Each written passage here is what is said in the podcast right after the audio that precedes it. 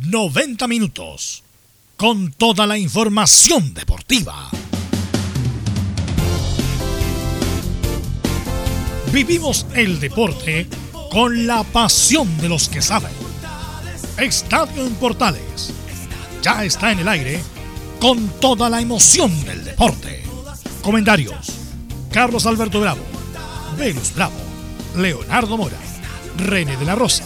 Camilo Vicencio y Giovanni Castiglione. Reporteros. Enzo Muñoz. Nicolás Gatica.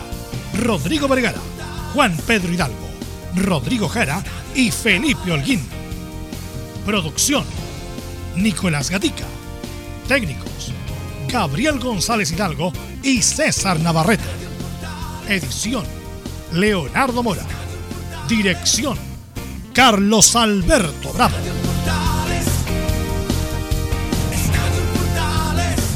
Estadio en Portales es una presentación de Ahumada Comercial y Compañía Limitada. Expertos en termolaminados decorativos de alta presión.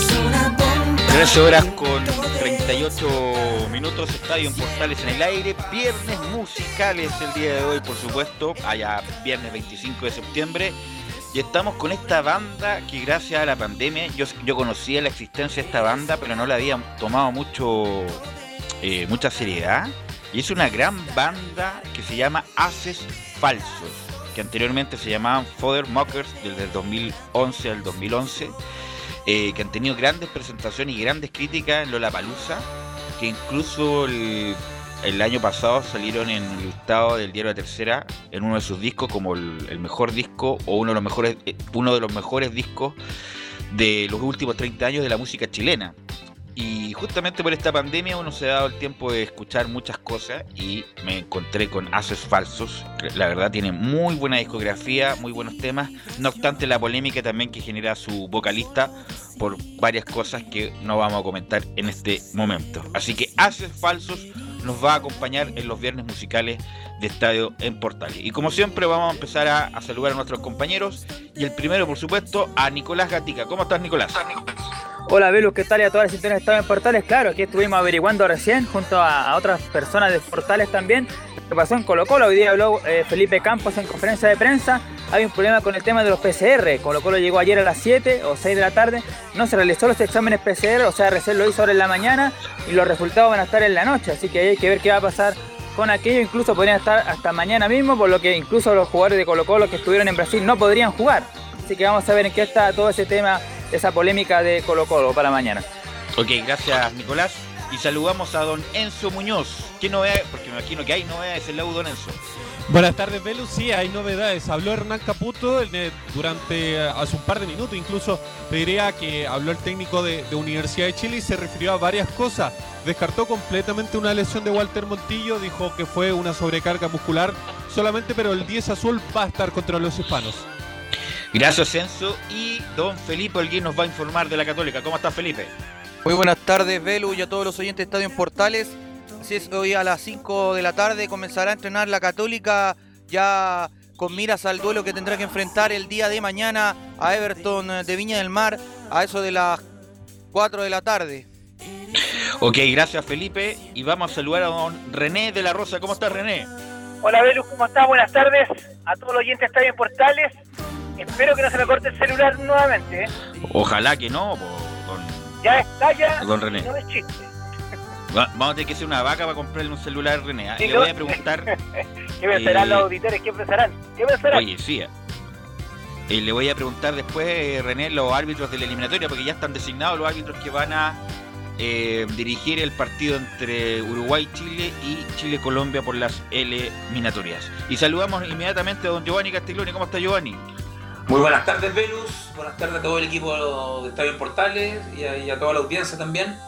Acá con los viernes musicales de mis favoritos de la semana. Qué bueno, gracias Giovanni. Y saludamos por supuesto a nuestro multihombre, como ese Lo Imposible, ese dibujo animado eh, viejo sea, es de mi época, Lo Imposible, al multihombre don Leo Mora. ¿Cómo estás, Leo? ¿Cómo le va, Belu? Anda a recoger el carnet ahí a, a, Sí, pues justamente, acá en a Gran Avenida. Claro. Aquí Pero estamos. usted se acuerda de Lo Imposible, o no? Eh, sí, me acuerdo de ellos, pero por eso digo, eh, es, Que eran tres, era el multihombre, otro que era el multi... ah, que hacía Fluy hombre. ¿Cómo, Giovanni? Fluy hombre. Claro, Y. Cargo hombre. claro, y el multihombre lo, yo lo, lo homologo a Leo Mora. ¿Cómo estás, Leo? Bien, pues aquí estamos listos ya para la información de este fin de semana y atentos, como decía el Nico Gatica, a lo que vaya a pasar con el partido de Colo Colo, porque si se llega a suspender, recordemos que el rival viene de un poquito lejos, es Antofagasta. Así que hay que ver si es que viajan o no viajan, cómo lo hacen. Así que eso es parte de, también de lo que estamos atentos en esta jornada. Así es, así que de inmediato vamos a ir con los titulares que lee nuestro compañero Nicolás Gato. Así vamos entonces con esta jornada de día. Viene bastante noticiosa porque vamos a ver entonces qué vamos a tener en esta presente edición de Portales. Por supuesto comenzamos con la selección donde ayer Pablo Milar trató varios aspectos de lo que se viene para el mes de octubre. Habló de lo encima que llegarán los jugadores del extranjero para el partido ante Uruguay. También se refirió a los horarios de los partidos entre Uruguay y Colombia y se refirió al nuevo Pinto Durán. Y hace instantes, como lo adelantó Velus, se dio a conocer a los árbitros para la primera doble fecha clasificatoria rumbo a Qatar 2022. Ever Aquino de Paraguay dirigirá Chile-Uruguay, mientras que Darío Ferreira de Argentina dirigirá Chile-Colombia. Ya en el fútbol nacional, ayer Cobresal derrotó a Palestino y sube en la tabla. Mientras que O'Higgins goleó de visita 4-1 a la U de Conce y respira en el campeonato. En Deportes Iquique, en tanto por mala campaña, fue despedido el técnico Jaime Pillo Vera. En el informe de las colonias junto a Laurencio Valderrama tendremos lo que dejó la derrota de Palestino ante Cobresal, además de declaraciones de Audax y Unión Española para sus partidos del fin de ante la U y Curicó. Hoy jugarán Wander como visita ante Coquimbo y por TV abierta además Huachipato recibirá al colista Deportes La Serena. Cerramos con el tenis donde Cristian Garín jugará por cuarto de final del ATP de Hamburgo ante el kazajo Alexander Bublik. Esto y más en Estadio en Portales.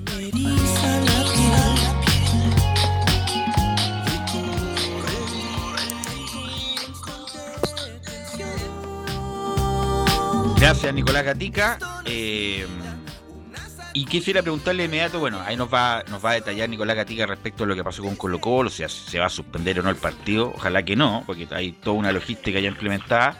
Pero quiero empezar con René.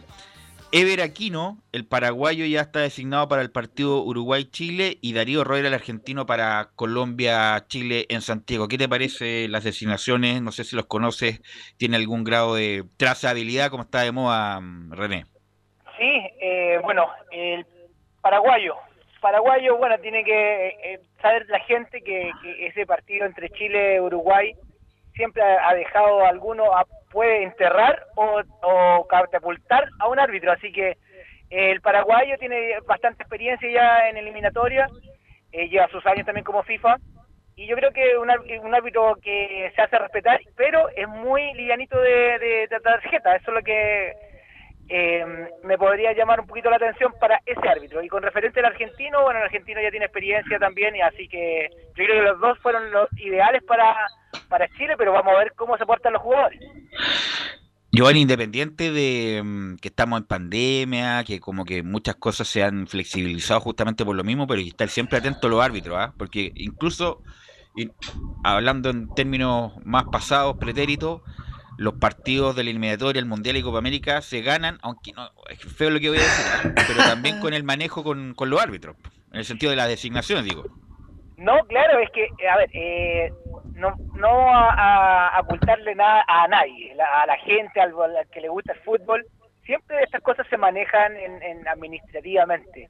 Eh, se ven con lupa qué árbitro se va a designar, no es cosa al azar, como el- podría ser, como también se ha, practicado también en los campeonatos internos nacionales de cada país, el sorteo a través de, valga la redundancia, bolita, de, de suerte.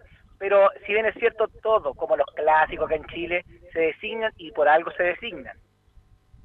Giovanni, ¿estás de acuerdo conmigo, no? En el sentido que independiente que estamos en otro periodo de la Comebol, no, que no, la Comebol se maneja igual bajo aguas turbias, pero es importante estar manejando bien el sentido de los árbitros, no es que nos vayan a favorecer o desfavorecer, pero por lo menos que tengan una hoja de vida mm, eh, Aprobada. in- in- involuta, entre comillas.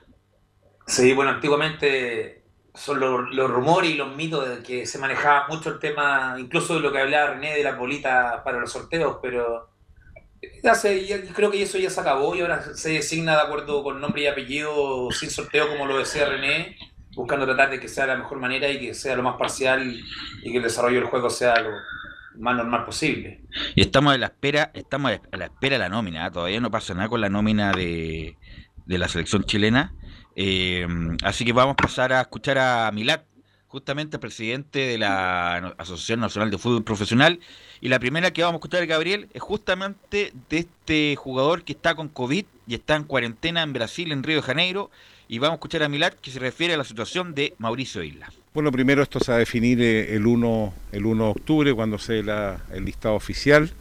Se está viendo todos los pros y los contras del- de la citación de Mauricio y esto se va a determinar en los próximos días. No hay algo concreto hasta ahora porque hay que ver también la evolución de él desde el punto de vista eh, cardiorrespiratorio.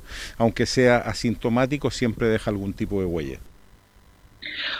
Por lo tanto, René, Leo, eh, Giovanni, si Isla está en condiciones, ¿usted lo llamaría, Leo? Absolutamente, de hecho, recuerda que hemos hablado toda la semana de ver en- a quién podríamos poner en ese puesto y sacábamos nombres, pero Mauricio Isla irreemplazable, yo creo. O sea, si se da la chance que la próxima semana sea llamado, que venga, ¿no? Es sin ningún problema. René, Eh, sí, tiene que ser llamado. Eh, por la experiencia, es un hombre que no, no, no es, vamos a decir que no es un niño, pero tiene es joven y yo creo que va a estar en- a punto y es como bien le dice Leo, ¿y, y quién va? ¿Quién va si no va él?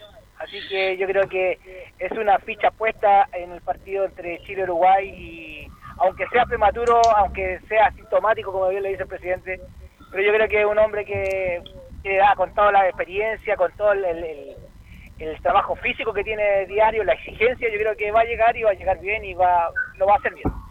Giovanni, Yo lo, he seguido en el Flamengo, pero así que si está, tiene que jugar porque viene jugando, salvo el partido Independiente del Valle, que fue todo Flamengo, que se comieron cinco goles, eh, viene jugando muy bien, subiendo mucho y ha sido comentado en el, mismo prensa brasileña sobre el nivel que llegó Mauricio Isla hasta el momento. Entonces, si está, tiene que jugar porque va. Punto uno, no hay otro, como lo dice Leo. Y punto dos, está muy buen nivel, salvo ese partido puntual. y vamos a seguir escuchando a don Pablo Milat, Gabriel, respecto que nos comenta que hay jugadores que van a llegar un día antes al partido con Uruguay. La verdad que hay un trabajo logístico ya planificado, independiente la fecha que se iba a realizar. Felizmente se confirmó la fecha 8 y 13, eh, pero los protocolos estaban ya eh, con un proceso ya logístico eh, planteado. Ya lo habíamos tratado varias veces con, con el cuerpo técnico y hay una planificación que se va a llevar al pie de la letra, salvo alguna excepción de algunos jugadores que van a llegar incluso un día antes del compromiso con Uruguay en Montevideo. Oye, qué difícil eso, Leo, René, Giovanni. Un día antes, no sé, para hacer la táctica fija, Giovanni, y sería todo. Eh, sí, Velu, los, los que llegan un día antes son los europeos. Es que No sé, no tengo el detalle, pero... Porque hay un cambio de hora importante también. Pueden llegar un día antes, el cambio de hora, el rendimiento físico. es- bueno, las dos selecciones están muy similares, todos están en Europa en este momento. Y además Rueda lleva más de un año sin trabajar con el, el grupo el grupo fuerte, el grupo duro. Va a ser difícil, Leo, eh, ajust- coordinarse con tan poca preparación. No, de verdad, el, bueno, lo hemos comentado estos días, va a ser difícil porque, como dice eh, Giovanni, el tema del famoso jet lag, eh, también el tema físico, eh, ver si se coordinan con el resto del equipo. Es un desafío tremendo y, y además a mí me preocupa, Velus, de que se estén demorando tanto en llegar la nómina. Si ya más o menos uno sabe Sí. cuál- cuál- cuáles van a ser los nombres, pero esperar hasta el 1 de octubre encuentro que es mucho. Es mucho, sí, yo también estoy de acuerdo con eso. Vamos a seguir escuchando a, a don Pablo Milat, que mm, nos habla justamente, Gabriel, de los horarios de los partidos contra Uruguay y Colombia. Primero, nosotros nos hacemos responsables de las fechas y los horarios que corresponde a nuestro país. El, partido va a ser eh, televisado a las 21.30 horas de, ese día, eh, a las 21.30 digo con, con, eh, con Colombia. Y el partido Uruguay nosotros estamos viendo la posibilidad que Uruguay pueda cambiar el horario, pero no depende directamente de nosotros, depende de la federación y también los compromisos televisivos que ellos tengan. Hasta ahora no hay una respuesta ni positiva ni negativa, esperemos que llegue la respuesta oficial. No he hablado directamente con, con Nacho Alonso. eh, con respecto a esta decisión que ellos tienen que tomar, pero ya me había adelantado hace un tiempo atrás que habían compromisos eh, televisivos y todo está en la misma situación que Chile con, eh, con algunos problemas con los sponsors y eso tenemos que solucionarlo con cumplimiento hacia ellos. Leo, y usted que todo lo sabe, si no lo inventa, no es una frase antigua. Pero esto debería saberse ya, lo de Uruguay, la televisión, porque obviamente que va a tener un problema, porque si se mantiene el horario 19.45 horas de Chile, eh, en televisión abierta nos vamos a perder parte del segundo tiempo. Claro, y de hecho hoy día ya empezó la, la campaña del plebiscito a las 12.45 y, y bueno, uno de los horarios ya fue cambiado, ya sabemos que va a partir después de las 21 horas, pero el, el otro todavía está en veremos y, y- y ha sido complicado. si Yo no, ahí depende mucho de la señora FIFA más que de, de las intenciones del fútbol chileno. Recuerda que eso Y de Uruguay, también- no, de, de eh, Uruguay más que nada. Claro, pero eso también fue parte de las eh, mismas recomendaciones que eh, McNiven dijo, de hecho, que le habían mandado previamente, o sea, con tiempo le avisaron a la, FIFA que en Chile había un tema político que hacía que los horarios que ellos les estaban proponiendo no fueran factibles, pero parece que allá al otro lado en Europa están eh, preocupados de que Infantino y compañía no tengan problemas judiciales más que lo que pueda pasar a este otro lado del charco. Es que eh, René, estar siempre uno tiene problemas. Y por ejemplo, el trabajo mío, todos los días un problema, un cacho que hay que solucionar. ya, la verdad, uno como, uno como que se aburre. Entonces, acudir o pescar todas las solicitudes de todas las federaciones, uno, se volvería loco. Por eso hay que eh, programar y, bueno, cuestiones opcionales cambiar, pero no estar cambiando por cada detalle, René. Claro, es como, eh, a ver, eh, como bien lo dices tú, todos tenemos problemas y en, en muchas ocasiones se dejan algunas cosas en su conducto regular. En este caso es irregular, pero en el camino se va arreglando la carga. Yo creo que eh, al, la parte administrativa de FIFA, eh, no, como bien lo dijo el vocero de la NFP, que no lo tomó en cuenta, que le habían informado con anticipación, pero no lo tomó en cuenta. Eh, en realidad a lo mejor hay cosas más importantes para él que, eh, que, que no le toma tanta importancia como lo tomamos nosotros, que somos los afectados. Pero yo creo que se va a solucionar ese problema porque FIFA siempre sale, sale jugando, como se puede decir en términos futbolísticos, y yo creo que va a salir, eh, o algo va a cambiar, algo va a cambiar, pero te lo aseguro que el partido completo lo tenemos que ver. Sí, porque imposible, bueno, insisto, un, di- distinto es verlo por el cable, que un porcentaje importante, pero no la totalidad tiene cable y tiene CF, pero obviamente eh, es muy distinto verlo en televisión abierta, donde Arica, Punta Arenas, como se dice, va a tener la opción de verlo y si le cortan una mitad sería lamentable- la- lamentablemente impresentable. Vamos a seguir escuchando a Milad, Gabriel, respecto de esta este como mm, rastreo de jugadores por el mundo y me parece un exceso y nos va a hablar de Nicas Castro, que podría ser convocado, pero eso se sabrá el primero de octubre. Nicla está 100% confirmado eh, la disposición y, sus ganas de venir, así que eh, hay que esperar el 1 de octubre si está nominado para ser partícipe de esta, de esta selección, que lo más probable es que salga el día, día 4 de octubre hacia Uruguay. eh, en charter con el sistema de burbuja y también ir llegando los europeos que van a llegar directamente a Montevideo del resto de los países. Tenido, mira, yo he visto videos de Nic- de Nicas Castro, este jugador chileno, eh, que juega en Noruega, que el año pasado estuvo jugando en la primera B de Noruega, ahora está en primera división. Estamos tan mal para buscar un jugador en Noruega chileno que juega en una liga menor, como entre comillas, como, como respuesta a la falta de gol, Giovanni. Eh, e- es complicado, no, no, no- es que no haya tanto, no hay recambios y por eso se está buscando gente fuera. Pero, gente pero delantero. Nicas Castro, para, para eso me quedo, no sé, con prefiero que juegue pared. o- para eso. Bueno, el, el tema eh, también no sé, es, lo mismo que pasó con el lateral que fue campeón de América, se me olvida el nombre, el, el sueco, el Sí, el sueco. mm, Uy, también se me olvidó. A ver si Nicolás Gatica, que siempre retiene los nombres, no, no, nos dice el lateral izquierdo que juega en Alemania, que jugó en Copa América, incluso eh, ha estado varias veces seleccionado el jugador chileno alemán. Fue campeón de América, Sueco. bueno, el sueco el que jugaba por las dos bandas, que bueno, no se desempeñaba mal, pero Mico Albornoz, Mico Albornoz, gracias Nicolás. Gatica.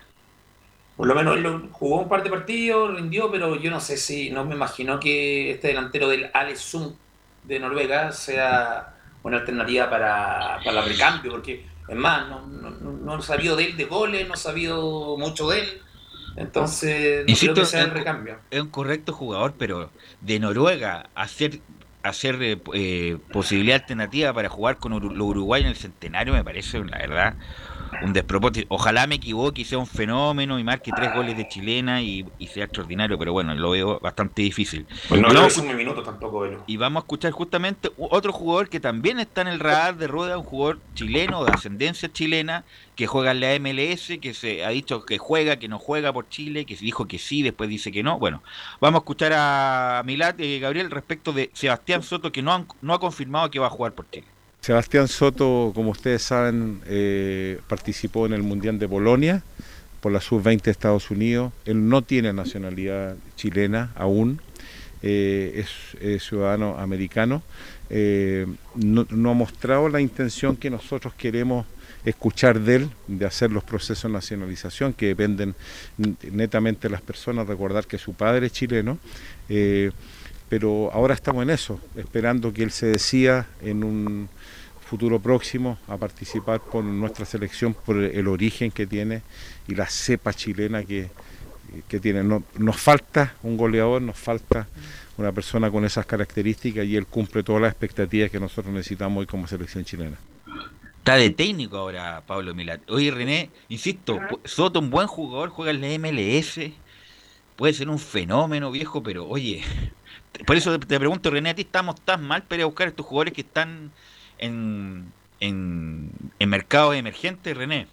Sí, eh, yo creo que estamos tan mal como bien dice. eh, partiendo de la base que me voy a colgar y quiero escuchar la opinión de Giovanni, que un entrenador va a recibir un jugador, como bien lo dice, lo conocemos todos, a lo mejor saben cómo juega, veo videos, todo el momento, y, pero lo voy a tener un día antes, dos días antes del, del partido, y no sé si el mismo jugador, a lo mejor va a ser el mismo, la- tiene la misma técnica, pero la disposición, y como viene el cambio de horario es sumamente importante lo que dice Giovanni, y bueno, y estamos tan mal en el sentido que estamos buscando jugadores, eh, lo- los veedores que tiene la NFP, en este caso, o Rueda, lo- los seguidores, los jugadores que están en el extranjero, estamos tan mal que no ni siquiera mo- podemos mirar el mercado chileno porque tampoco hemos tenido fútbol, pero yo creo que hay otra alternativa y, y también, bueno, aquí hay que ver también los gastos, a lo mejor yo me estoy metiendo en, en una Mira, cosa que no corresponde. René me, no- informa por interno, gracias por el dato, don Enzo Muñoz. Claro, Soto juega en el Telstar de Holanda, pero lo compró el Norwich. No sé si el Norwich está en la Premier o en la Championship. Eh, sin duda, hay muchos, incluso hay muchos jugadores en Asia también. En que nosotros conocemos la realidad ahí en Indonesia, jugadores chilenos que la están rompiendo, pero no sé si tienen la categoría. Me imagino, bueno, que han hecho todo el seguimiento para tratar de que Soto juegue por Chile, pero como dice Milad, no ha demostrado mucha mm, mucho interés. ¿ah? Así que capaz que quede eso ahí en, en los archivos solamente, lo de Eso, eso Sebastián quiero Soto. recalcar un poquito, eh, Velus, eh, que no tiene interés. Mm. Eh, ¿Y cuántos jugadores no tienen eh, quieren ese interés? Y yo creo que entregarían el doble que ese jugador. Claro, la- a lo mejor esos que tienen interés no tienen tantas condiciones, pero bueno. Eh, vamos a seguir escuchando a Milad las últimas dos eh, y le preguntan a Milad, ¿en qué está lo, el nuevo Pinto Durán? San Bernardo es una opción eh, logísticamente bastante buena. Estamos, estamos trabajando ya de la mano con el Ministerio de Bienes Nacionales para, para concretar.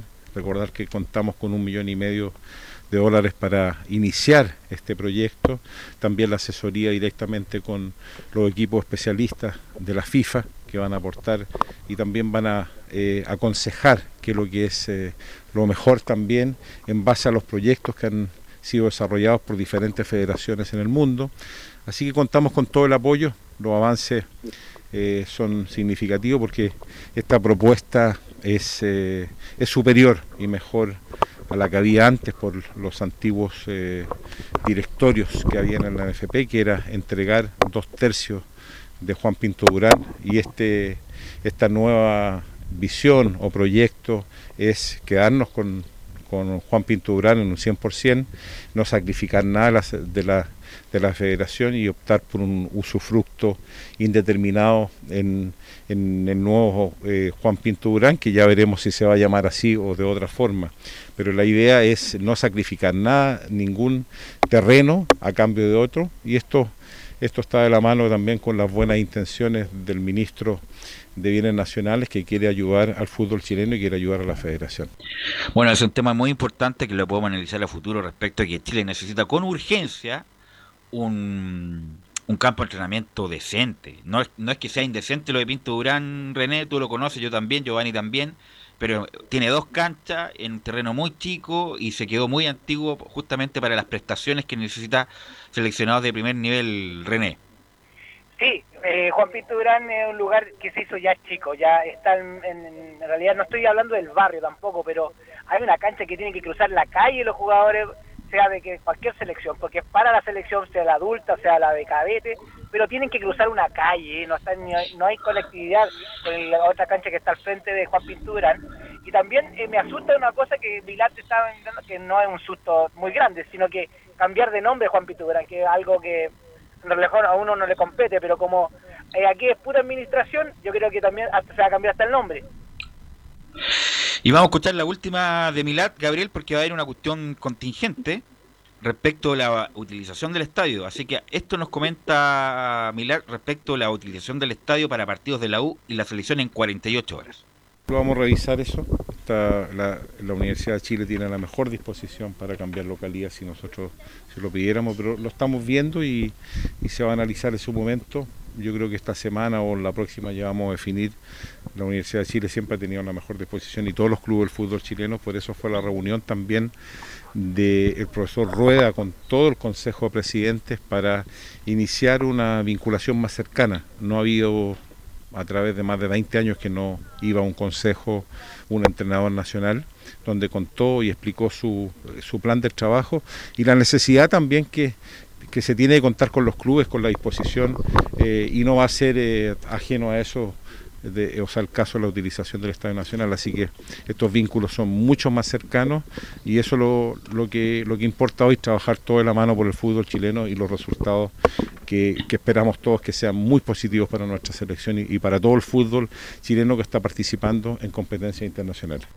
Leonardo, ¿a qué, ¿a qué partido de la U se refiere? ¿Con qué, toca, eh, ¿Con qué topará ese partido eliminatoria con Colombia? En la U, ¿Con qué jugar en esa...? ¿Por qué no se va a suspender la, el campeonato por la eliminatoria, Leo? Eh, no, lo que pasa es que el problema, eh, Velus, que se está suscitando en estos días es que eh, la fecha del 18 de octubre, ya que es esa misma semana de, lo, de las fechas de clasificatoria, no se quiere jugar ese fin de semana porque se cumple un año del estallido social.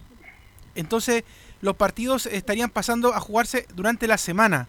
Eso es una noticia que, salió anoche desde la misma NFP.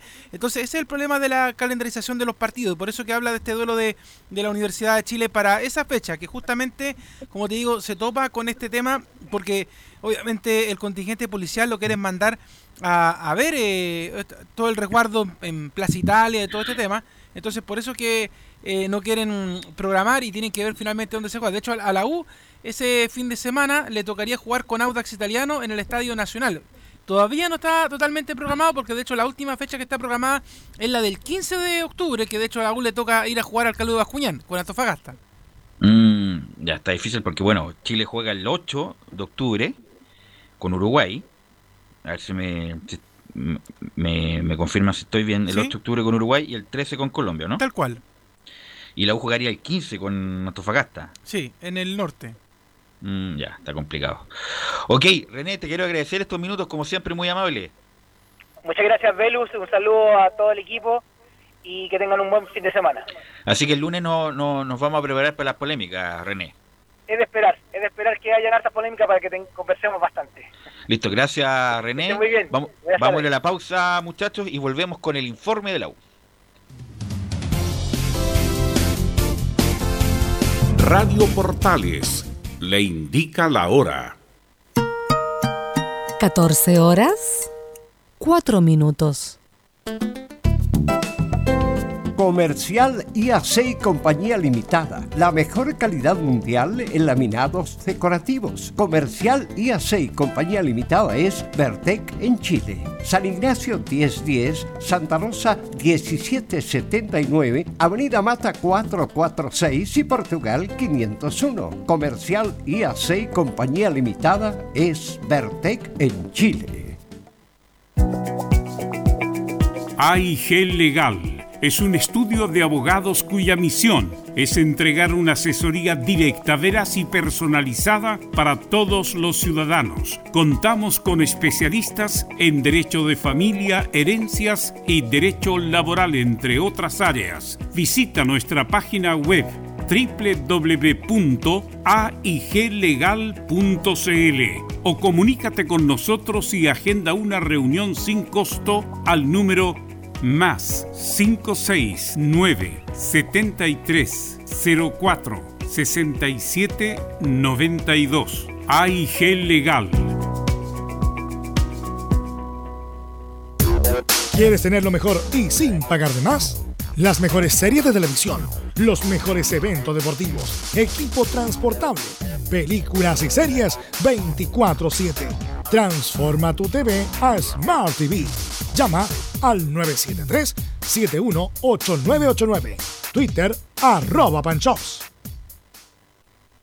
Visita www.radiosport.cl, el sitio web de la Deportiva de Chile. Programas, noticias, entrevistas y reportajes, podcast, radio online y mucho más. Todo lo que pasa en todos los deportes lo encuentras en www.radiosport.cl. La Deportiva de Chile en Internet.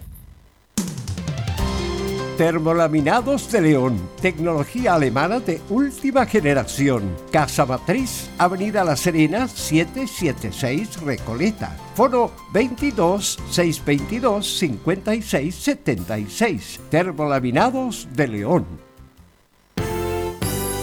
1180 en amplitud modulada.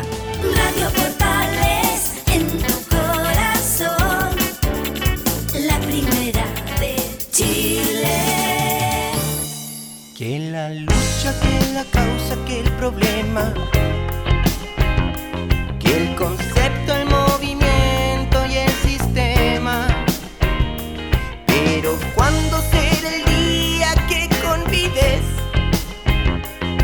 algo tuyo, un sentimiento original que emocione y estimule, que me haga tambalear, que me saque risas tristes, que me saque del lugar.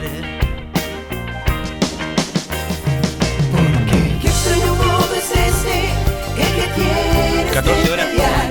con 7 minutos. Este es un gran tema de Haces Falsos. Lucha causa problemas. Gran, gran tema. Y Haces Falsos nos acompaña en los viernes musicales de Estadio Portales, esta banda muy premiada chilena.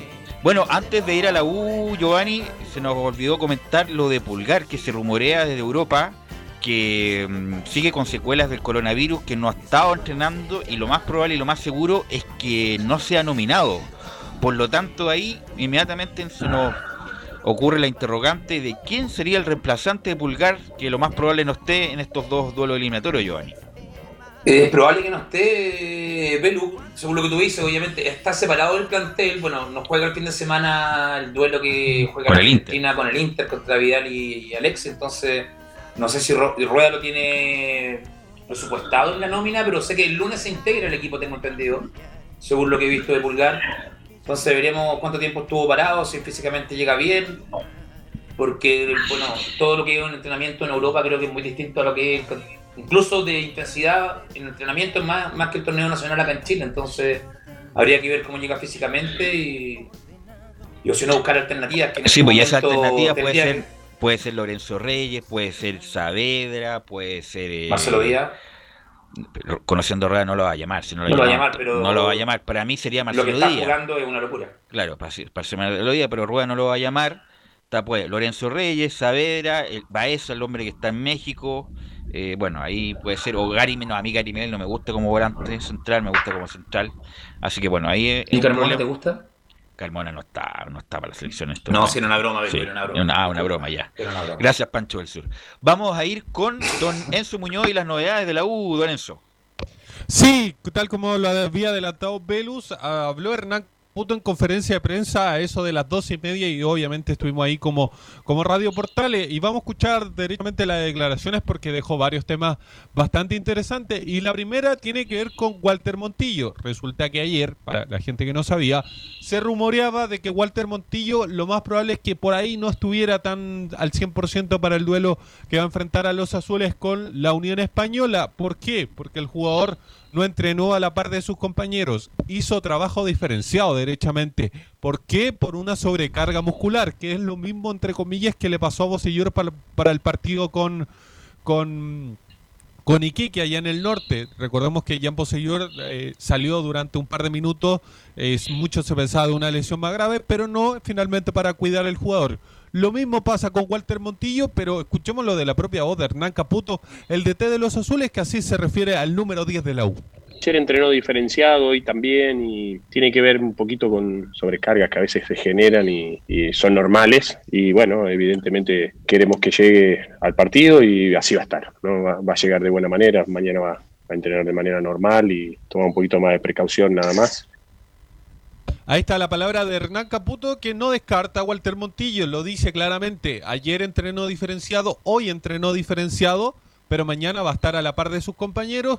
Lo, el trabajo diferenciado para la gente que, que no entienda por qué tiene que ver precisamente con cuidar al jugador y que llegue de la mejor forma para el partido contra Unión Española.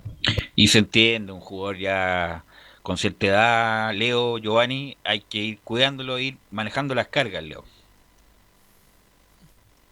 Sí, de hecho, al- al- a- Ahora sí. a- bueno, a Montillo siempre hemos, hemos hablado de ese tema en este último tiempo, que hay que cuidarlo, a pesar de que, a ver, aquí van a pasar dos cosas, de hecho, de acuerdo al partido que se va a jugar este fin de semana, eh, y que de hecho la prensa le ha puesto ese morbo, el, el Montillo versus Ronald Fuente, cuando, cuando Ronald Fuente dijo que Montillo ya prácticamente ya no tenía que seguir jugando, entonces, y que por eso no lo traía.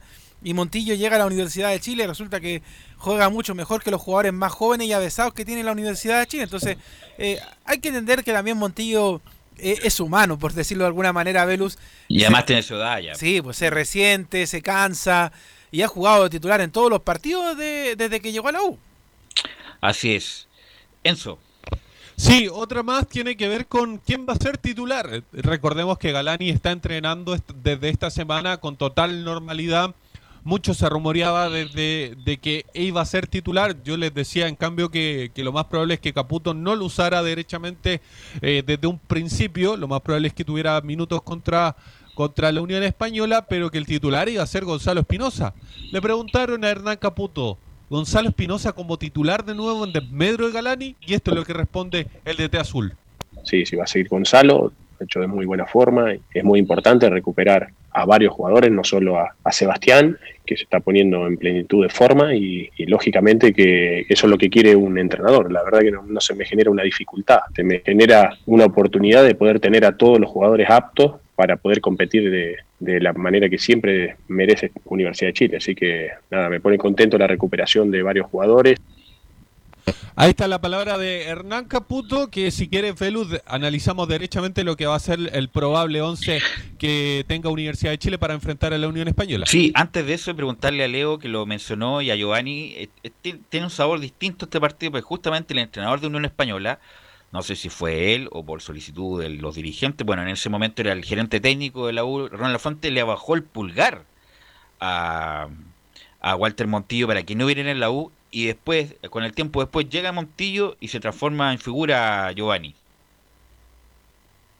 Eh, obvio, Velocé, es, bueno, esa, esa noticia sabía, eh, hay un morbo, hay un morbo, pero en este momento lo estarían cuidando, yo creo que con vista al clásico, obviamente darle una pausa por el rendimiento. No, se va a jugar, el. Giovanni.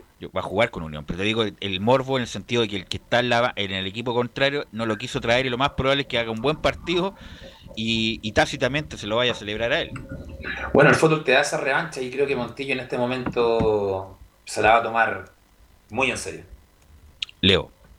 Eh, sí, se la va a tomar en serio, pero también por el otro lado, Ronald Fuentes, bueno, lo hemos hablado, la Unión Española es uno de los equipos más vistosos que en estos momentos está jugando en esta reanudación del fútbol, tiene jugadores clave, los Palacios, Misael Dávila, de verdad, tiene un buen equipo. de verdad. Sandoval. Sandoval, va a ser un partido muy interesante, la verdad, este fin de semana, quizá uno de los... eh, Mancilla no juega así, ¿ah? Mancilla y Pavés, que son jugadores muy importantes, están lesionados y suspendidos, Sí. no van a jugar por Unión Española.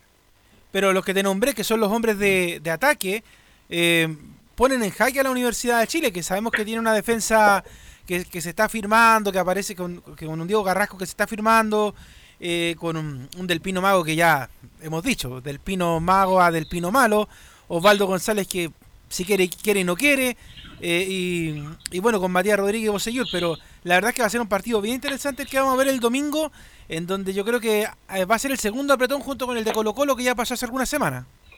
Enzo Muñoz. Sí, y el probable 11 que tiene la U para enfrentar a la Unión Española es con Fernando de Pole en la portería, una línea de cuatro, la tradicional de Hernán Caputo, con Matías Rodríguez, capitán por la derecha, al medio Osvaldo González, con lo más probable es que sea Carrasco, y en la izquierda Jan Buseyur. En el medio campo, Camilo Moya con Gonzalo Espinosa, lo decía Hernán Caputo en la conferencia de prensa. Más adelante de ellos va a estar Pablo Aranguis, que reconoció el jugador que no está pasando por un buen momento futbolístico al menos, fue bastante autocrítico. Walter Montillo, el mencionado Walter Montillo, que lo están cuidando para que llegue precisamente al duelo contra la Unión Española, dejando en delantera al, al goleador del campeonato, Joaquín Larribey, y a Nicolás, em, a Nicolás Guerra. Ok. Antes de que, de que cierre Enzo el reporte de la U, Enzo, ¿qué pasó al final con el tema de Heller? Por eso, yo no había cerrado el informe, yo quería terminar primero la parte deportiva y después hablar obviamente del tema de Carlos Heller, porque habló también Hernán Caputo, le preguntaron a Hernán Caputo sobre la decisión que podría tomar Carlos Heller y escuchemos lo que dice y después les cuento qué información tengo al respecto. se sabe y se sabe también el día de esta decisión y lo que se ha comentado, por supuesto, porque aparte es público y es de nuestra institución. Pero bueno, nosotros vimos el presente, lo, lo disfrutamos y queremos mejorarlo y por supuesto que siempre es importante tener la claridad. Carlos es una persona que cuando fui jugador me he tocado siempre he estado cerca del club y hoy como este, accionista mayoritario también lo es. Así que bueno, esperemos la situación, veremos cómo se resuelve y como te dije anteriormente, es un tema que no hablamos tan profundo en nuestro plantel, pero que obviamente se, se sabe. Ahí está la respuesta de, de, Hernán Caputo analizándolo más de la, del punto de vista de los futbolistas que obviamente saben del tema, están interesados, pero más allá no se van a meter. Con respecto a qué es lo que está pasando, bueno, el plazo es hoy, sí, es hoy, pero a las 12 de la noche. O sea, recién mañana vamos a ver si es que finalmente Carlos Heller vendió o no las acciones. ¿Qué es lo que está pasando? Bueno, ustedes sabían que Carlos Heller quería saber la identidad de, lo, de las personas que le iba a vender las acciones, que eso era una de las cosas que entre comillas paraba toda esta operación porque básicamente se habla y se rumorea de que hay empresarios del fútbol, derechamente, entre ellos Fernando Felicevich, entre otros quienes podrían estar detrás de quedarse con los destinos de la U y ser el accionista mayoritario. Pues bien, este accionista anónimo, que es la principal razón de por qué Carlos Heller no vende, porque es anónimo, estaría interesado en presentarse derechamente a Carlos Heller. No en mostrar revelar, su- no, más bien revelar su identidad, más bien. Claro, claro, derechamente mostrarse quién, ¿Quién- es quién es- quién está a de Carlos? Heller al menos. Así. Bueno, la- el punto es que hoy día hasta las Eh, 23.59. sí, sí, sí, Leo. Usted sabe que a mí me encanta pegarme carriles. Hagamos la corta. Haga la corta, ¿eh? Carlos Heller no va a vender las acciones y no va a recibir multa por echarse para atrás. Eso es todo. Ah, usted tiene, tiene la fuente. Le estoy diciendo. Ya, o sea, yo voy a hacer. eh, voy a dar fe de lo que dice Leo, en el sentido de que eh, no va a vender y va a seguir Heller. Tal O sea, como- ¿por qué, ¿por qué no pagaría la multa? Básicamente porque según el contrato o según lo que dicen los abogados de De Heller es que el contrato dice que si se hubiera firmado y se hubiera echado para atrás. Al no haber firmado nada, Ya, eh, no hay una multa, por así decirlo. Ahora, la pregunta, Leo, usted que más sabe, el que más sabe, como dicen por ahí, eh, ¿seguirá buscando nuevos compradores o solamente por, porque tenía dudas con estos compradores? Eso no significa que no vaya a vender a futuro. Sí, mira, por ahora, como te digo, echó pie atrás y pero sí, lo más probable es que más adelante vuelva a aparecer nuevamente esta intención de, de vender sus acciones, pero por este momento, eh, ahora el 63% de la Universidad de Chile o de Azul Azul sigue en manos de Carlos Heller. Ok, entonces todo este show de la espera, que sí, que no. Bueno, Leo nos está dando la, la noticia, la certidumbre que no va a vender Carlos Heller, por lo menos en esta oportunidad. El Enzo. Así que eso con, con Universidad de Chile, que ya obviamente mañana va a tener su última práctica, debería confirmar completamente el plantel que yo les decía, el 11 titular, que no debería tener mayores modificaciones. La única incertidumbre era Galani, pero la despejó completamente en la conferencia de prensa, obviamente preparándose para lo que será este duelo. A eso de las 4 de la tarde en el Estadio Santa Laura Universidad SEC, obviamente va a ser transmisión de Estadio Portales. ¿Me repite la formación, don Enzo?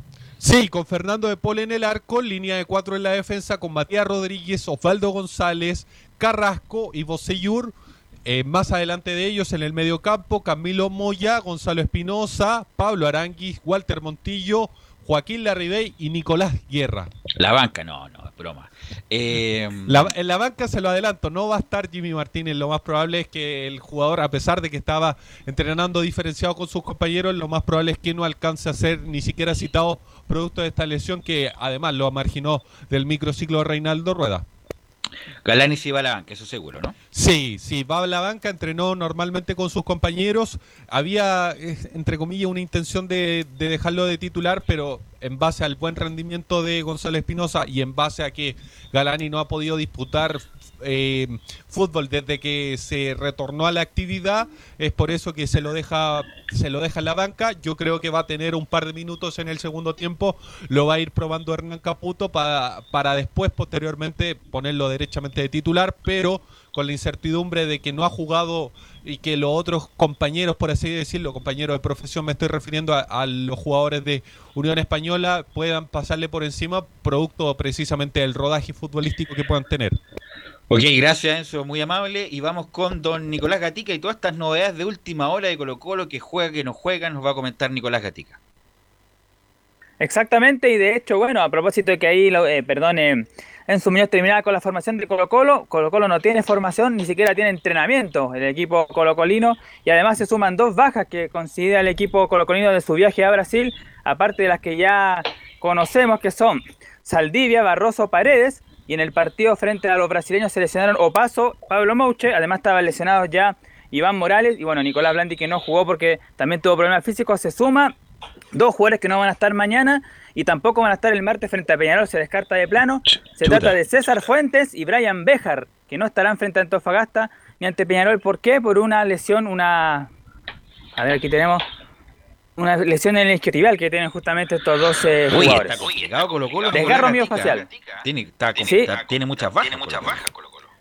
Claro, tiene a Saldivia 1, Barroso 2, Paredes 3, Opaso 4, Mouche 5, Morales 6, Blandi 7, Fuentes 8 y Bejar 9. Son 9 jugadores menos que tiene el equipo de Colo Colo y además, como lo dijimos, con la salvedad de que hoy día no entrenaron. ¿Por qué? Porque, claro, llegaron ayer a eso de las 7 de la tarde al aeropuerto desde Brasil, por supuesto, sin emitir declaraciones. Aníbal Mossi también todo el resto del plantel. Y claro, se hicieron el examen PCR recién hoy día en la mañana, por lo tanto, ningún jugador fue al estadio Monumental. De hecho, eso lo responde Felipe Campos, así que claro, no, no hay entrenamientos para Colo Colo para enfrentar mañana a Deportes Antofagasta, uno de ese equipo que está en la parte alta del campeonato. Cuando vienen todas malas, Giovanni, eh, vienen seguidas parece. Giovanni. Giovanni. Ahí. Velus, Velus, Velus. Sí, así es. Colo Colo está con la nube negra. Pero ojo con lo que pasa en el partido mañana, porque Colo Colo recibían todos los jugadores camino al Monumental.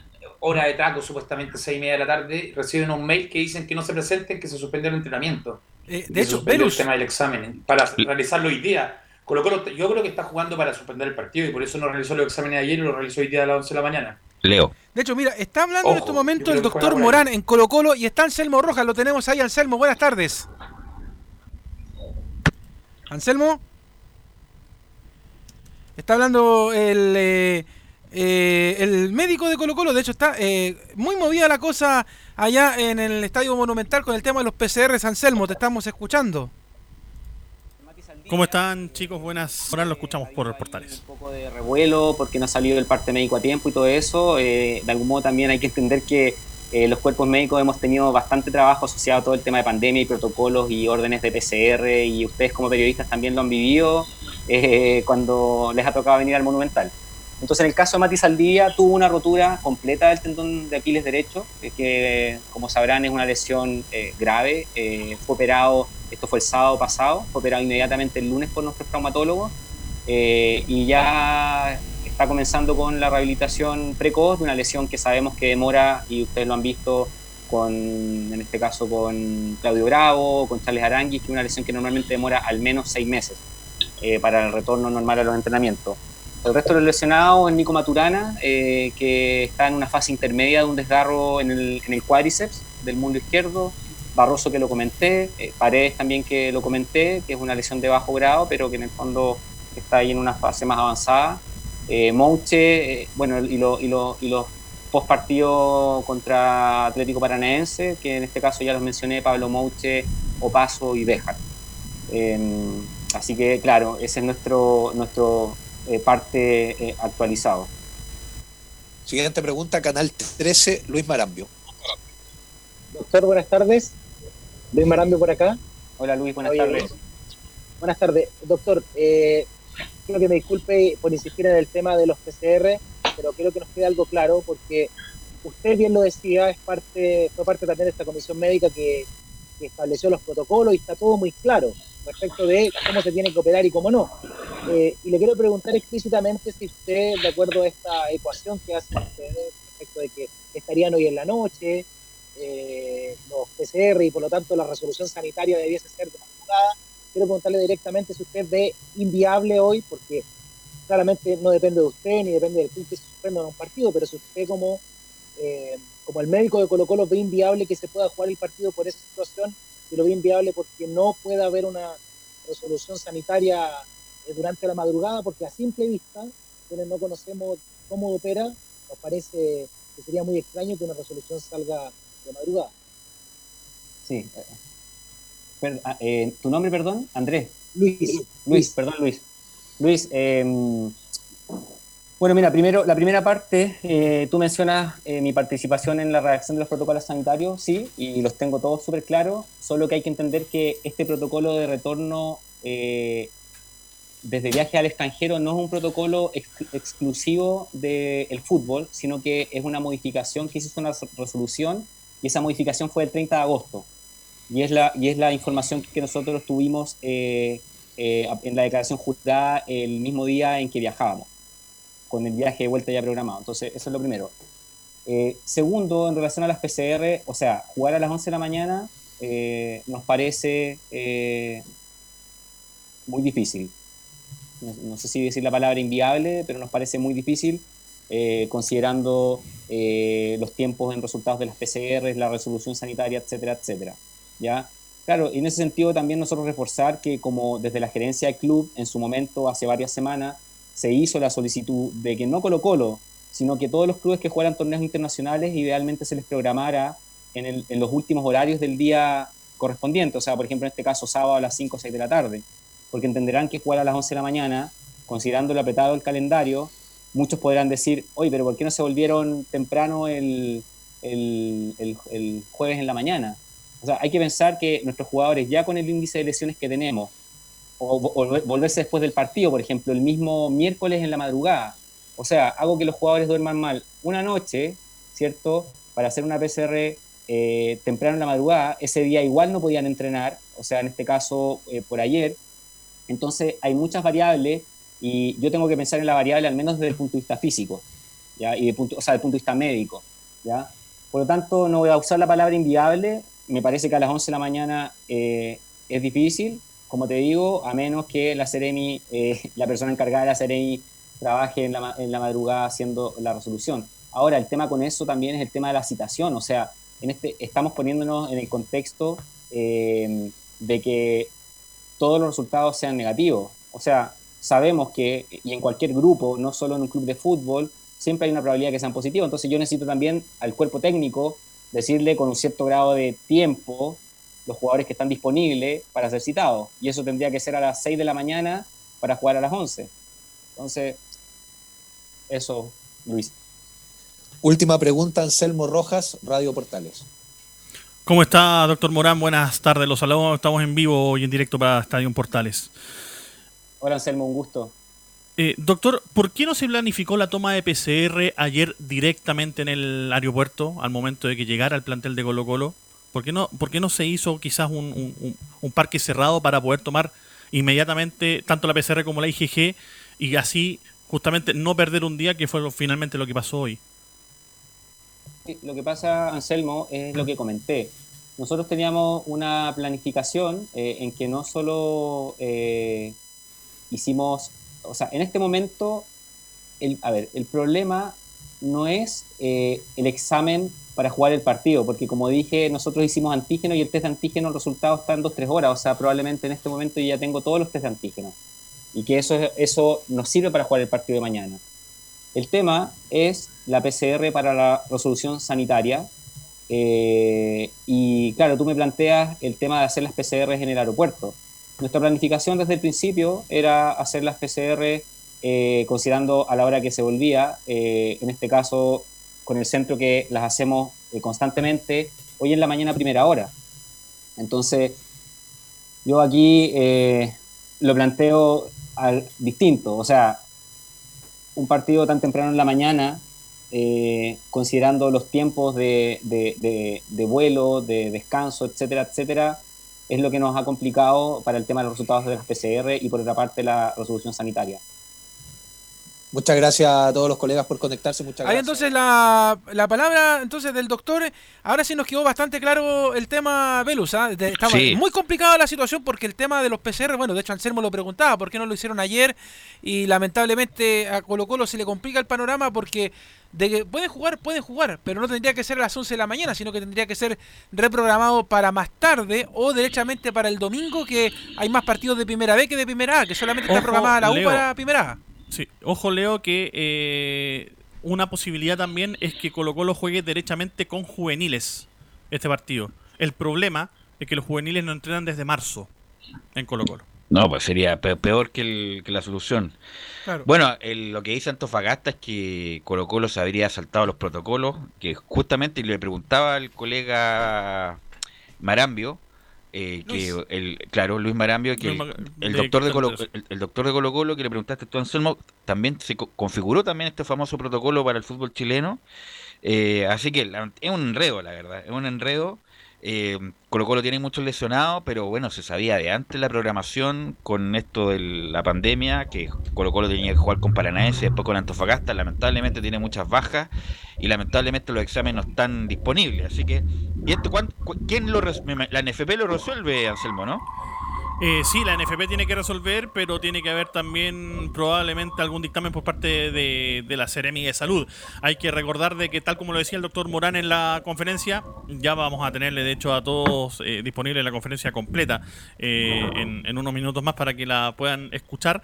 Eh, hay un tema con que una vez tiene la PCR ya hecha Colo Colo, ellos deben enviar los resultados a la Seremi de Salud, en este caso de la región metropolitana, y ellos, la Seremi, autorizar a que el plantel pueda disputar el partido. Y ahí recién se hace la convocatoria. El problema es que como se tomó hoy en la mañana, el examen demora 24 horas en desarrollarse. Si lo tuvieran en 12 horas, podría estar a las 12 de la noche, pero a las 12 de la noche enviarle la información a la Seremi de Salud para que a la, no sé, 1, 2, 3 de la mañana salga el dictamen de la Seremi diciendo, ok, pueden jugar estos jugadores, ok, no pueden jugar estos jugadores, y ahí recién armar una convocatoria, no sé, a las 6 de la mañana para un partido que es a las 11, eh, eh, está un poquito tirado de las mechas. Entonces, ese es el gran problema que tiene hoy Colo Colo, que los tiempos, tal No como dan. están, no dan. Gracias, eh, Anselmo. Mira, y nos sí. informa Juan Pedro Hidalgo de Antofagasta que el club viaja hoy día, ¿eh? viaja hoy día en la Es tarde. que Antofagasta, es que Antofagasta Claro. tiene que viajar porque Mm. así está planificado. Hay pasajes de avión comprados. no es, es. menor la planificación del viaje. Hay un cordón sanitario de por medio. Entonces, llegar y que venga la NFP irresponsablemente, y lo digo súper en serio, irresponsablemente que venga la NFP a decir, no, no viajan a las 7 de la tarde porque resulta que Colo Colo no tiene sus PCR y vamos a suspender el partido, me parece un poquito tirar las mechas. Así que bueno, Antofagasta viaja, viaja, está, está oficializado, así que vamos a ver qué resuelve la NFP en las próximas horas. Gracias, Anselmo, Eh, por tu... Sí. Leo. Sí, y, bueno, por honor al tiempo, Nico, cuéntanos una más de Felipe Campos, ¿ah? de, de lo que habló en su conferencia de prensa más temprano. Sí, lo, lo último, claro, antes de escuchar eso, ¿cuáles son la lista actualizada de jugadores con problemas físicos que le habló Matías Morán, pero que no salió completa? Iván Moral, William Salarcón, Matías Saldivia, Nicolás Maturana, Julio Barroso, Esteban Paredes, Pablo Mouche, Óscar Opasto y Brian Bejar. Todos esos jugadores no están por lesión, entonces en el partido del día de mañana totalmente descartados, más por supuesto lo que pase con los exámenes PCR. La última que vamos a escuchar de Felipe Campos, justamente claro, sobre el momento del equipo Albo, que dice, estamos, entrenamos, pero en el partido no nos salen las ocasiones de gol, hay que ponerle el pecho a las balas. La verdad que si tuviera la respuesta, obviamente creo que la, diría y la, la en el partido, amigo. No tengo una, una respuesta sobre, sobre del, por qué no nos creamos las situaciones.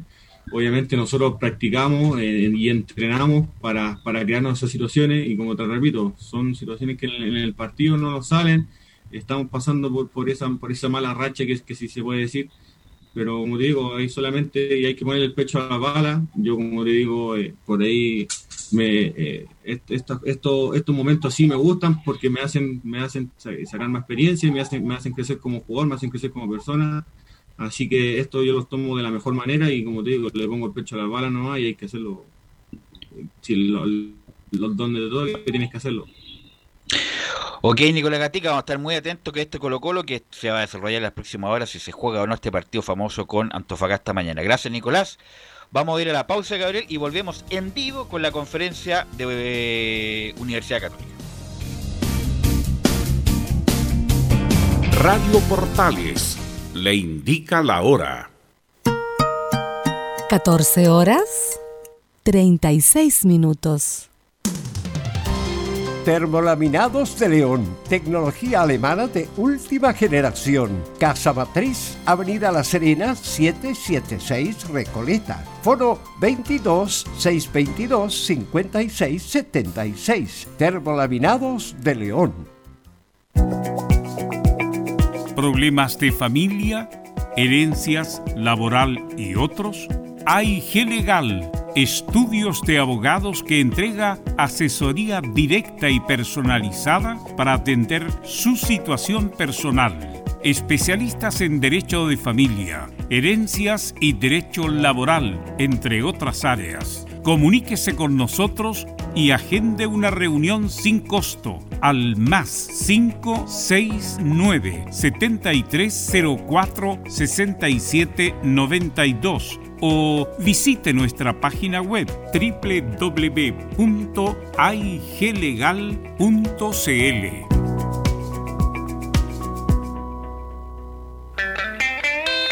Hola, hola, ¿qué tal amigos? Qué gusto saludarles. Soy Patricio Fres y les tengo una grata noticia. A las 6 de la tarde en punto estaré en Radio Portales con el Club del Pato. No se lo pueden perder, ya lo saben. 18 horas hasta las 19 horas, el Club del Pato en Radio Portales. Nadie me para esta vez. ¿Quieres tener lo mejor y sin pagar de más? Las mejores series de televisión, los mejores eventos deportivos, equipo transportable, películas y series 24/7. Transforma tu TV a Smart TV. Llama al 973-718989. Twitter arroba panchops. En octubre, Chile tendrá un plebiscito nacional. ¿Sabes cuáles son las principales fechas a las que debes prestar atención? El periodo de propaganda se inició el 26 de agosto y a partir del 3 de octubre podrás conocer tu local de votación y si las juntas electorales te designaron como vocal de mesa. Conoce estas fechas y todo lo que necesitas saber sobre el plebiscito en www.plebiscitonacional2020.cl. Infórmate y participa. Servicio Electoral de Chile. Elige el país que quieres. Comercial IAC Compañía Limitada. La mejor calidad mundial en laminados decorativos. Comercial IAC Compañía Limitada es Vertec en Chile. San Ignacio 1010, Santa Rosa 1779, Avenida Mata 446 y Portugal 501. Comercial IAC Compañía Limitada es Vertec en Chile.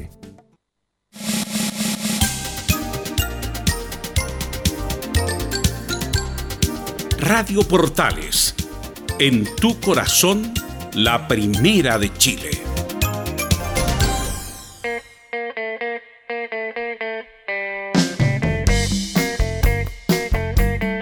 horas ya con 40 minutos y ya enlazamos con la conferencia de Marcelo Núñez, Marcelino Núñez de la Católica. Te hemos escuchado muy pocas veces y lo primero que te, te quisiera preguntar es cómo ha sido desde tu debut hacia adelante el- este crecimiento con la Universidad Católica.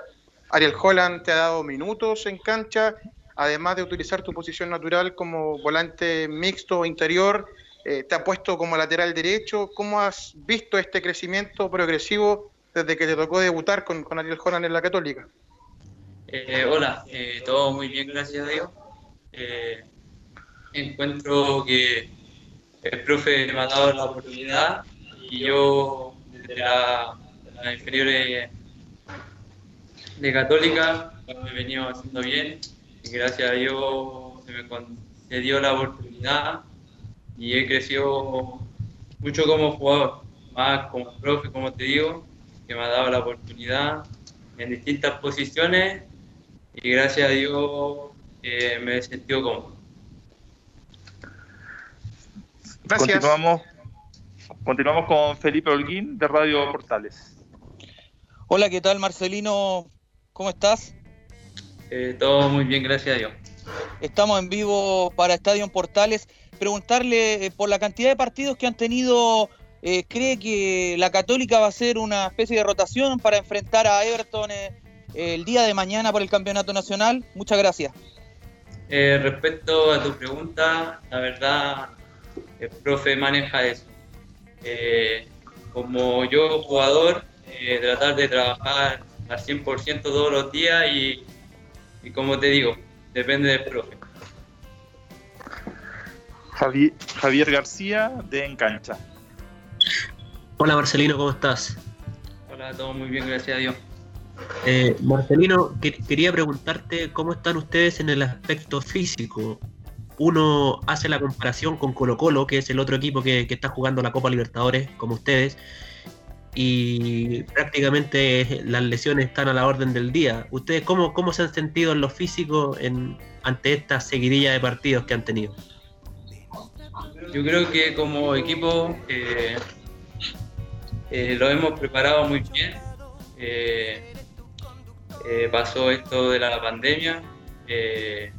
Eh, como equipo los preparamos muy bien en la pretemporada cuando volvimos y desde, eh, en total de los partidos que hemos venido eh, haciendo, ninguno ha, ha tenido problemas o cosas físicas. Yo creo que todos están al 100% y encuentro que están todos muy bien. Mario Palominos de Frecuencia Cruzada. Hola Marcelino, ¿cómo te va? Hola. Eh, te quería preguntar acerca de- del puesto en que te, te ha utilizado Ariel eh, en los partidos del Campeonato Nacional como lateral derecho, un poco una experiencia nueva para ti. ¿Cómo ha sido jugar en este nuevo puesto y sobre eh, quién te, de los jugadores te ha ayudado? Si el Chapa fue en salida, Rebolledo que maneja el puesto. ¿Cómo ha sido esta experiencia de jugar de lateral derecho?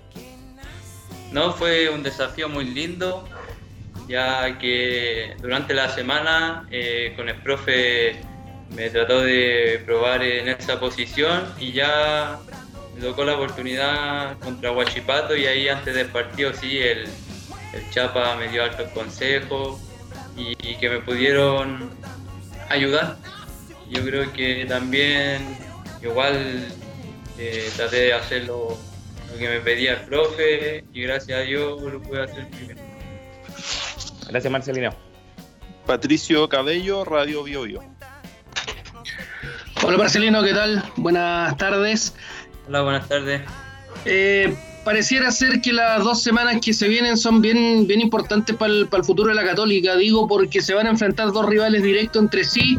El domingo, como la U y la, la Unión, ustedes tienen el, el partido con, con Everton, viene la Copa Libertadores y después viene el clásico con, con la U, donde ustedes ya pueden ir marcando quizás una diferencia y asegurando quizás, eh, o todavía peleando la posibilidad de la, de la Libertadores. ¿Cómo conversan precisamente lo que se le viene en, estas dos semanas, que va a ser algo bien, bien trascendente para lo que va a continuar del, del campeonato y la Libertadores?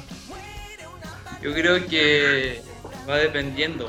Eh, eh, ahora estamos tomándolo con calma, ya pensando en el partido de... Primero pensando en el entrenamiento de hoy día, ya que mañana lo enfrentamos a Everton. Yo creo que como equipo vamos paso por paso. Ya por el tema de los partidos que se vienen, yo sé que igual eh, durante la semana se va a hacer muy corto, igual, porque no vamos a tener mucho descanso, pero eh, lo grupal eh, vivimos presente y, como te digo, que mañana va a ser Ever. Hasta ahí entonces eh, la conferencia de Marcelino Núñez Velus que estaba hablando en la franja y escuchamos justamente la pregunta en vivo de eh, Don Felipe Holguín, Y sí. eh, también contarte que hace instantes solamente reaccionó el presidente de la ANFP, A ver. eh, Pablo Milad, con respecto a la situación que está pasando en Colo Colo, que de hecho es lo que eh, es la noticia del momento, y dice lo siguiente, el partido de Colo Colo estaba programado hace días. El viernes pasado el club manifestó la idea de modificar el horario, pero no hubo disposición de los otros clubes que juegan el sábado. Esas son las palabras del presidente de la ANFP respecto al tema de Colo Colo. O sea, un tema complicado debería jugarse. Le quería preguntar a Giovanni, eh, ¿qué te parece Marcelino, Marcelino Núñez? Gran pegada, eh, una buena aparición de Católica. Sí, hay que verlo. eh, hasta tra- escu- lo traté de escuchar en la conferencia, pero se me caía, no sé si era yo o era... O era en general, Siempre es me- Giovanni. Eres es Giovanni. Siempre ¿Era yo? Tienes que a el la cable. y la- de lo que decía. No, si estoy conectado con todo. No, pero- son bromas, son bromas. pero hay que hay que verlo en cancha, hay que verlo con guitarra, verlo bien, pero la- las apariciones que ha tenido creo que han sido bastante positivas. Eh, no tenemos a Felipe, ¿cierto? No, Felipe todavía está en la ya. conferencia Ah, virtual. ya, perfecto. ¿Venus? Dime. Tengo entendido, de acuerdo- escuché que Colo Colo podía presentar el equipo juvenil, pero independiente que no hayan jugado o no, creo que hay una multa y una sanción fuerte si es que Colo Colo no presenta un equipo Tiene que tener con eh, siete profesionales, me parece, ¿no? Siete en, en la. El, no, no, no es, no es que puedan poner 11 juveniles. Yo creo que Colo Colo, no sé, Y no, y la multa es fuerte y también se pierde de puntos. Va a llegar a un acuerdo, me imagino, porque Colo Colo está muy diezmado. Pero según lo que nos indicó Leo en la declaración que dio Pablo Milat, eh, este partido se juega. ¿eh? Colo Colo que- está esperando que la Seremi de Salud suspenda el partido. Eso es lo que está que, tratando de claro, hacer. así que este partido se debería jugar porque hay una eh, responsabilidad de Colo Colo respecto de los tiempos y sobre todo la toma de exámenes, como la pregunta que le hizo muy bien Anselmo Rojas, porque la Católica llegando se hizo los exámenes y no perdió ese tiempo justamente para obtener los resultados. Va- sí, Sí, A Colo Colo lo tienen programado el sábado en la tarde, habrían alegado que tienen el partido con Peñarol. Están, están buscando la quinta pata al gato para buscar excusas por todo lo que está pasando en el interior de ellos, tanto como rendimiento y tanto como dirigencialmente. y estamos escuchando un cover que hace de Magneto, eh, hace falso el famoso Vuela Vuela. Y ya estamos con don Laurencio Valderrama. ¿Cómo estás, Laurencio? Laurencio. Estará por ahí Laurencio, no, si está. De hecho, a, propósito de- del tema, el partido que se podría haber corrido justamente es uno de los equipos de Colonia. De hecho, el Audax italiano juega el sábado por la tarde ante Curicunido y quizás ese partido podría haber pasado a la mañana y Colo Colo perfectamente haber jugado en ese bloque de la tarde, el de las seis y media, el último partido de la jornada de día sábado. Recordemos que también el tema de los, de los choques de, de horario y movimiento de los clubes Vero también se debe a que la fecha ahora ya no se puede cerrar con ese típico partido que había antes a las 10 de la noche, porque empieza el toque, el de, queda de queda, a las así 11. es, Entonces, por es. eso que ya no se puede jugar, eh, por ejemplo, ese clásico Iquique versus cualquier equipo allá en, en el norte que se podía jugar ese horario, que era bien agradable, pero que ahora por el tema de la pandemia Aunque en la eliminatoria va a haber una excepción. O sea, jugar Chile-Colombia a las 9 y media. Claro, pero que eso fue porque eh, le ganaron la pulseada a la ministra Pérez. Lo mismo pasó con el partido de la Católica, los dos partidos de Católica En Copa. que se han jugado justamente en el Mm. bloque de las nueve y media. Uno fuera de Chile y otro en China. Entonces, pero eso es porque usted sabe que ahí de repente la señora FIFA tiene más poder que, que cualquier otro. Pero en términos del país, en la relación entre Milad y la gente del gobierno, el último partido tiene que cerrarse a las nueve y media de la noche. Sí, sobre todo que el, bueno, el partido de la fecha, o uno de los partidos importantes de la fecha Unión Unión La U, el domingo a las 4 de la tarde. Eh, así que queremos obviamente saber las informaciones de los equipos de Colonia. Bueno, ayer perdió Palestino. Eh, no sé si tuviste la oportunidad de verlo, Giovanni. Eh, gran gol de Reinero, un golazo de Reinero ahí. Y Palestino tuvo sobre el, el final del empate y debutó el hijo de Solabarreta, ¿eh? Nicolás Solabarreta debutó en Palestino como gran hecho significativo. Eh, y pero lo perdió al final, hizo el descuento Venegas, el hombre de Ahora sí. Palestino. Ahora sí, Eh, muchachos. Ahora sí te escucho, Laurencio Valderrama. Perfecto. Eh, sí, eh, eh, justamente cuando ya estamos enviando las declaraciones que habló hace poquito Ronald Fuentes, y de hecho incluso se refirió a la venta de acciones de Carlos Heller, así que muy atento ahí, Leonardo Isaac, que estoy enviando las declaraciones. Vamos primero a partir con a- eh, Palestino y Agustín Faría, porque ojo, otra vez lamentablemente no habló Ivo Basay en la derrota de Palestino ante Corsal por por dos goles a uno en, en una jornada donde es quizás la única Estaba re caliente, buena Laurencio. Claro, no, no, y, y se, ret- y se- y salió eh, enojado retando a algunos jugadores incluso. No, gritó a, Pero quizás gritó a Guillermo Soto. Justamente en la última jugada del Sí. partido, en vez de tirarle a la olla, como se dice en el barrio, quiso hacer un dribbling y perdió la pelota y termina el partido. Claro, entonces mira, y, por lo menos eh, para, eh, destacar quizás lo único a- anecdótico y quizás positivo para Palestino es que debutó Nicolás Solagarrita, que es el hijo del, conocido periodista Fernando Solagarrita, entró en los minutos finales, por lo menos entró de buena forma, pero fue insuficiente para, para poder empatar por lo menos el partido ante el cuadro de, de. Vamos a ir muy rápido con las declaraciones de em, Agustín el capitán de Palestino, quien así expresaba em, en, en el audio del CF, dice, no tuvimos actitud en el primer tiempo y es una derrota que nos duele.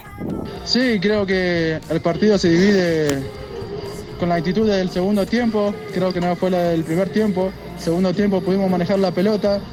Fue donde más tuvimos creaciones de gol claras. Y bueno, eh, son cosas del partido que no las pudimos concretar. Pero es una derrota que duele porque aspirábamos los tres puntos llevarnos para Santiago para estar arriba. En todo caso, con este resultado, por lo menos, el cuadro de, Palestino no va a salir de la, de la zona de clasificación directa a Copas Internacionales, pero eh, nuevamente el equipo pierde tal como ocurrió ante Coquimbo Unido. Eh, vamos a ir rápidamente también con lo que ocurrió o en rigor eh, pasó el día de ayer con la conferencia de prensa del Audax que va a recibir a Curicó, transmisión de Estadio Portales, por supuesto, Portales Digital, y vamos a ir brevemente con el Paqui Meneghini, Francisco Meneghini, que admitió que ya tiene disponible a Rodrigo Holgado y que solamente falta que se ponga a punto. Holgado se incorporó esta semana, pero estuvo tres meses practicando vía Zoom. Bueno, el caso de Rodrigo se incorporó a entrenar esta semana, eh, con, normal con el grupo, pero hay que tener en cuenta que estuvo tres meses entrenando vía Zoom. Entonces lo hizo muy bien, eh, hizo un trabajo muy exigente desde su casa, eh, por lo cual llegó, llegó preparado. Ahora obviamente lo que le falta es ritmo de entrenamiento con el grupo y eso se lo van a dar las semanas y los partidos. El 100% no sé, no sé cuándo va a estar, pero sí que va a ir creciendo eh, semana a semana. Y la segunda que vamos a escuchar del Paqui Meneghini justamente se refiere a un análisis, a un, eh, análisis bien completo que hace de Curicó Unido, el, el próximo rival del día sábado en la Florida. Bueno, espero un partido complicado.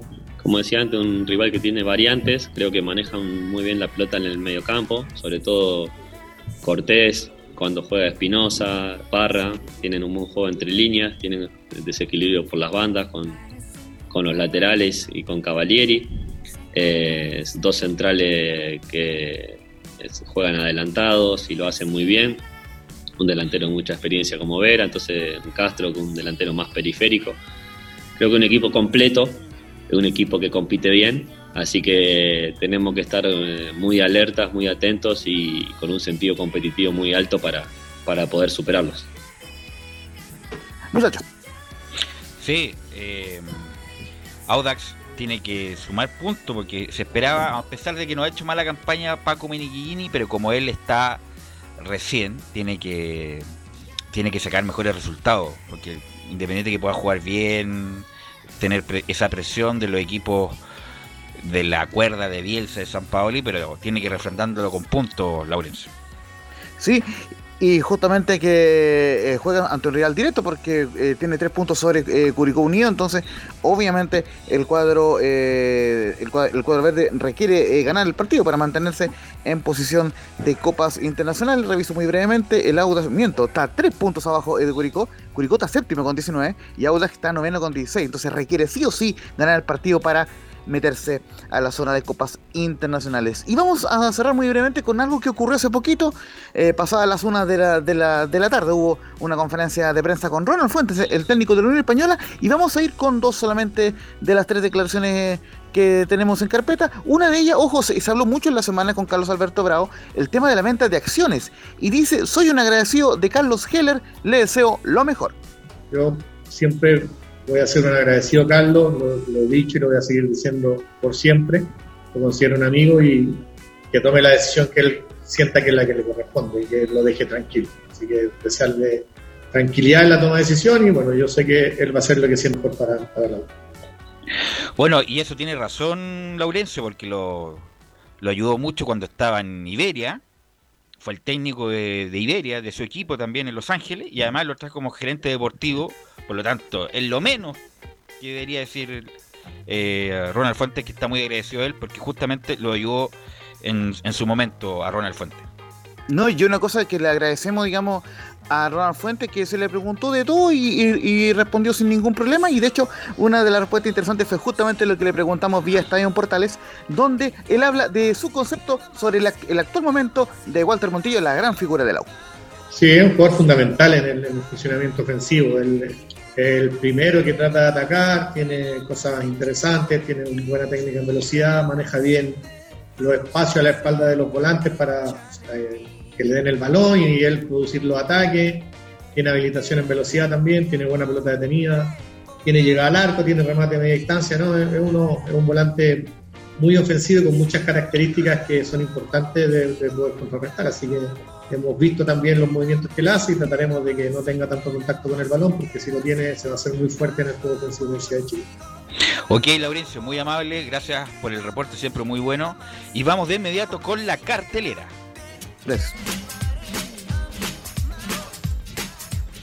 Esta es la fecha de Estadio en Portales. Viernes, desde las 15.30 horas, en directo, desde el Estadio Bicentenario Francisco Sánchez Rumoroso Coquimbo Unido, Santiago Wanderers.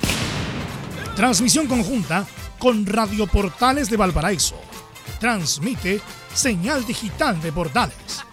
www.radioportales.cl. Sábado, desde las 10.30 horas, en directo, desde el Estadio Monumental. Colo Colo. Deportes Fagasta con el relato de Cristian Frey. Transmite señal digital de portales www.radioportales.cl. Sábado, desde las 15.30 horas, en directo, desde el Estadio Sausalito de Viña del Mar, Everton, Universidad Católica, con el relato de Anselmo Rojas. Transmite señal digital de portales www.radioportales.cl. Domingo, desde las 10.30 horas, en directo, desde el Estadio Santa Laura, Unión Española, Universidad de Chile, con el relato de Carlos Alberto Bravo, transmite señal digital de portales www.radioportales.cl. Agenda y escúchanos Estadio en Portales, con la pasión de los que saben. Gracias Emilio, gracias Giovanni, gracias Leo, gracias a todos los que nos colaboraron en el día. Así que nos encontramos en el fin de semana en Portales Digital y el lunes nuevamente en la edición central de Estadio en Portales. Buenas tardes. Buenas tardes, chao, chao. más material, déjalo ser.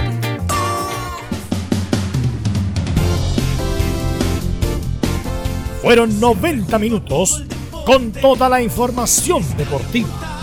Vivimos el deporte con la pasión de los que saben. Estadio en Portales fue una presentación de Almada Comercial y Compañía Limitada. Expertos en termolaminados decorativos de alta presión.